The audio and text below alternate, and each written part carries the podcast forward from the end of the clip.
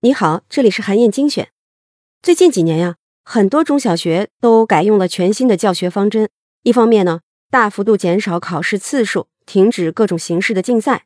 另一方面呢，不再给学生们排名，也不在任何公共场合公布学生们的考试成绩。不仅如此啊，为了减少学生们之间的不良竞争，老师呢也故意减少点名表扬的次数，家长们也更注重对孩子进行自尊教育。常常都在鼓励孩子“你能行”，这些做法的核心呀，都是为了保护孩子的自尊心不受伤害，希望能教出乐观向上的孩子。但是啊，在《教出乐观的孩子》这本书里，积极心理学之父马丁·塞里格曼就提出，如果只重视孩子的感受，而忽略了对孩子的行为是否正确做出及时反馈，反而培养不出乐观的孩子。国外曾经推行过一种鼓励式的教育方式，叫做自尊运动。当时很多支持者就认为，通过在幼儿时期增强自尊，可以避免低自我价值感，也能进一步的避免它带来的负面后果，比如像是暴力、吸毒和酗酒等等。但是事实呢，恰好相反，自尊运动的开展反而提高了患抑郁症的几率，降低了孩子的自我价值感。有统计就发现，自尊运动开始推行之后出生的人，比之前出生的人。患抑郁症的比例足足高出了十倍，这是为什么呢？作者就指出啊，只有教会孩子表现满意，才能实现感觉满意。简单来说呢，就是当孩子表现良好的时候，他们才会获得愉悦感，培养出该有的自尊。如果家长只是急着缓解孩子的负面情绪，而忽视了对正确行为的培养，那么就把因果关系倒置了。不能从根本上解决孩子在现实世界交往当中的困难。有个小男孩，他的成绩很好，就是运动天赋比较差，体育总是不及格。可是呢，他在朋友和父母的大力鼓励下，参加了学校足球队的预选，成绩当然很不理想。小男孩是倒数第二名，而且还弄伤了自己的手指头。这个结果让他非常沮丧。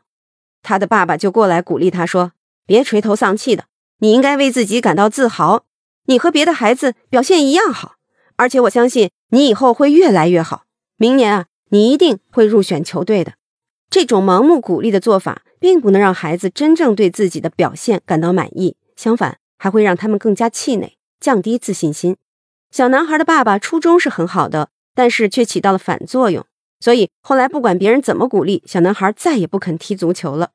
父母们一定要明白。尽管孩子们的心智发育还不太成熟，但是他们也并不好哄骗，不是立刻就能把不愉快的真相忘掉，或者盲目相信和事实不符的鼓励。父母最应该做到的一点呢，是要注重培养孩子的掌控感。掌控感指的是自己能够把握和控制行为的能力。很多研究就表明，当孩子能够掌控一件事儿，也就是他的行动和结果产生关联的时候，孩子就会更加喜欢这件事儿，变得更乐观。带来更好的表现，比如小宝宝在玩拨浪鼓的时候就很开心。他开心并不是因为听到了拨浪鼓的声音，而是因为他发现只要自己一摇拨浪鼓，他就能发出声音。培养孩子掌控感的具体做法其实是很简单的，只是很多父母常常做不到。一定不要对孩子的事情大包大揽，而是要给他们更多的自主权，让他们能够自己把控事情的结果。有一位妈妈的做法就非常好。你可以参考一下，他有一个一岁半的儿子，孩子最近最大的兴趣呢，就是钻到沙发背后一个布满了灰尘的小角落里去玩。但是因为那个地方啊有电线插座，妈妈就很担心孩子的安全，所以他就试了很多的方法，让孩子不再去那个角落玩，但是都没有什么效果。于是啊，他干脆就把婴儿车啊、玩具箱啊都推到了沙发边上，想堵住那个小角落。可是孩子反而更兴奋了。这个挑战让他发挥出了更大的热情，他想了各种各样的办法，想要翻到沙发的后面去。这个时候，妈妈就突然意识到，其实孩子呀就是喜欢往高处爬，所以呢，他就灵机一动，用一些纸箱子还有枕头盖了一座城堡，而且啊，把孩子喜欢的小木偶藏在了这个城堡里，鼓励孩子去找。果然，这一招成功的吸引了孩子的注意力，他再也不去沙发后面了。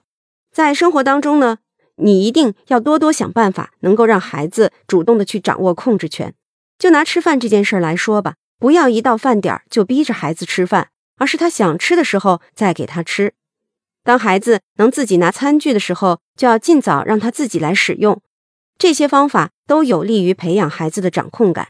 当孩子再大一点的时候呢，你还可以让他参与到给自己准备食物当中来。比如一岁大的孩子，你可以让他练习着搅拌面粉和水；两岁大的孩子呢，你可以和他一起把面团捏出各种不同的形状；三岁大的孩子呢，你就可以带他去超市，让他自己选择几样想吃的食物。自己去收银台结账。总之啊，就是要让孩子亲力亲为，自己掌握事情的结果，这样就能加强他的掌控感。亚里士多德就曾经说过：“快乐呀，不是一种可以与我们的所作所为分开的感受。快乐呢，就好像舞蹈当中优美的动作，不是舞者在跳完舞之后的感受，而是把舞跳得很好的时候感受到的一种不可剥夺的成就感。”所以呀，父母只有重视对孩子正确行为的培养，而不是仅仅做表面上的夸奖，才能让孩子获得真正的自尊与自信。